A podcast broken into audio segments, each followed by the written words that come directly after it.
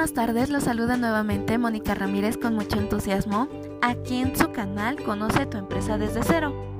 El día de hoy hablaremos sobre la importancia de la formación de grupos y equipos de trabajo. Para esto, ¿qué hace la diferencia entre un grupo y un equipo de trabajo?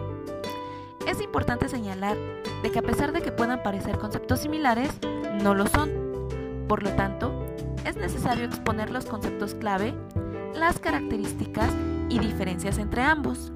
Es decir, para comprender estas diferencias se debe identificar qué son y cómo funcionan los grupos y equipos de trabajo en las organizaciones. Esa distinción se convierte en resultados. Empezaremos con definir qué es un grupo de trabajo. Un grupo de trabajo suele ser tan frecuente como efectivo en las grandes organizaciones, donde la responsabilidad individual es de suma importancia por lo que éste se define de manera coloquial como una función de lo que sus miembros hacen individualmente.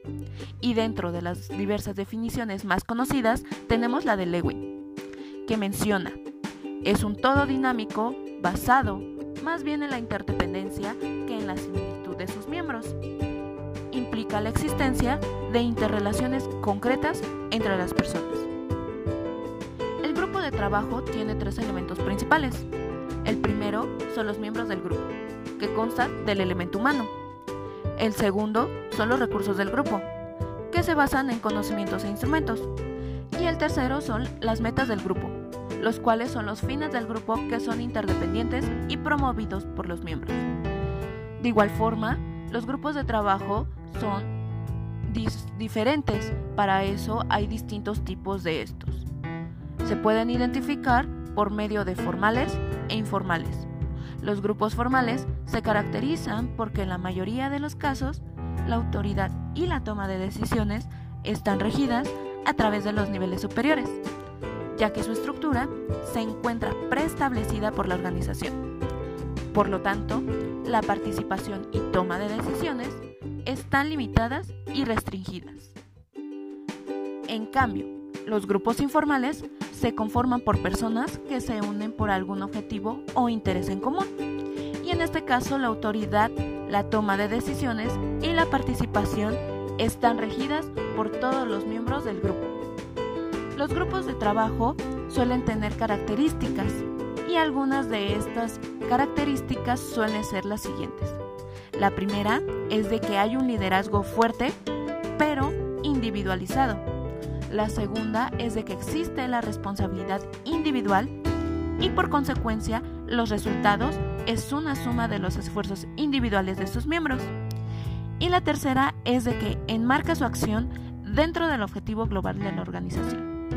Entonces, un grupo de trabajo es un conjunto de organismos en el que la existencia de todos es necesaria para la satisfacción de ciertas necesidades individuales de cada uno y que las metas comunes se caracterizan por el hecho de que en la medida en que un miembro logre la meta o parte de ella, el grupo la logra en esa medida. Por otra parte, con base en Mosley, un equipo de trabajo se puede definir como un número comparativamente pequeño de personas, con habilidades complementarias comprometidas a un, a un propósito en común conjunto de metas de desempeño y abordaje de los cuales se consideran mutuamente responsables. Para esto, deben confiar en la cooperación de los miembros para lograr experimentar el mayor éxito posible y alcanzar sus metas. Las características de los equipos de trabajo suelen crear la mezcla correcta de habilidades, es decir, cada una de las habilidades complementarias deben de ser necesarias para lograr hacer el trabajo. Parte de estas características suelen ser las siguientes. La primera es de que el liderazgo suele ser compartido.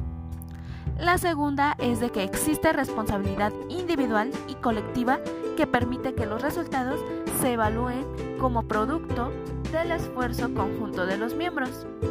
La tercera característica es de que se enmarca su acción dentro del objetivo global de la organización, pero sus miembros se autoasignan metas específicas. La cuarta característica es de que poseen habilidades de resolución de problemas y toma de decisiones. La quinta es de que presentan conocimientos técnicos o funcionales. Y la sexta es de que suelen desarrollar habilidades interpersonales.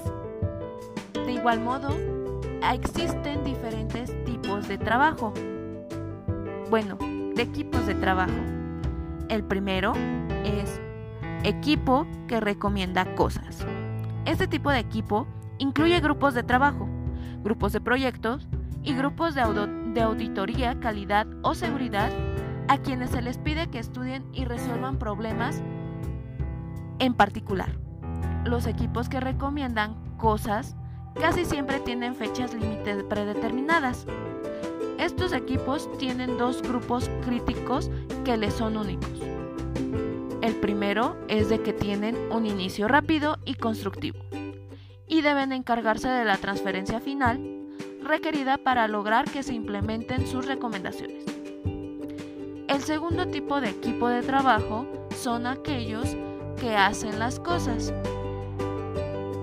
Tipos de equipos de trabajo incluyen personas que están en las líneas frontales o cerca y que son responsables de la manufactura básica, del desarrollo, las operaciones, la mercadotecnia, ventas, servicios y otras actividades de adición de valor de una organización, con algunas excepciones como desarrollo de nuevos productos o equipos de diseño de procesos. Los equipos que hacen cosas tienen a no tener fechas de terminación física ni fijas porque sus actividades son continuas. El tercer tipo de equipo de trabajo es aquel que dirige cosas. Este tipo de equipos tienen la oportunidad de que incluyen grupos de los niveles más altos de la empresa, hasta los niveles divisionales o funcionales, ya sea que estén a cargo de miles de personas o solo de algunas cuantas mientras que el grupo supervisa ciertos asuntos, programas continuos o actividades funcionales significativas. Entonces, son un grupo que dirige cosas. La parte de las conclusiones referentes a qué es un grupo y un equipo de trabajo, las diferencias que tienen cada uno de estos, se basan en que los mejores grupos de trabajo se reúnen para compartir información, perspectivas e ideas para lograr tomar decisiones que ayuden a cada persona a realizar mejor su trabajo, para también reforzar las normas de rendimiento individual, pero siempre enfocados en las metas y responsabilidades individuales por lo que no se responsabilizan de resultados que no sean los propios. Contrariamente a los grupos de trabajo, los equipos difieren de los grupos fundamentalmente en que requieren tanto la responsabilidad individual como de la mutua. Es decir, dependen del análisis, debates, decisiones, de compartir información y normas de alto desempeño de las mejores prácticas. Los equipos tienen productos de trabajo a través de las contribuciones conjuntas de sus miembros. Esto es lo que hace posibles niveles de alto desempeño. En pocas palabras, un equipo es más que la suma de sus partes. Ya para despedirme de esta cápsula, me gustaría compartirles una frase. Ninguno de nosotros es tan fuerte como todos nosotros juntos. De igual modo, me gustaría invitarlos al 17 Congreso Internacional Coparmex, llamado En la Frontera del Conocimiento, el cual se celebrará los días 12 y 13 de noviembre del año en curso, el cual también será de forma virtual. Muy bien chicos, por el momento les agradezco mucho que nos hayan escuchado una vez, una vez más aquí en su canal Conoce tu empresa desde cero, con su servidora Mónica Ramírez. Hasta la próxima.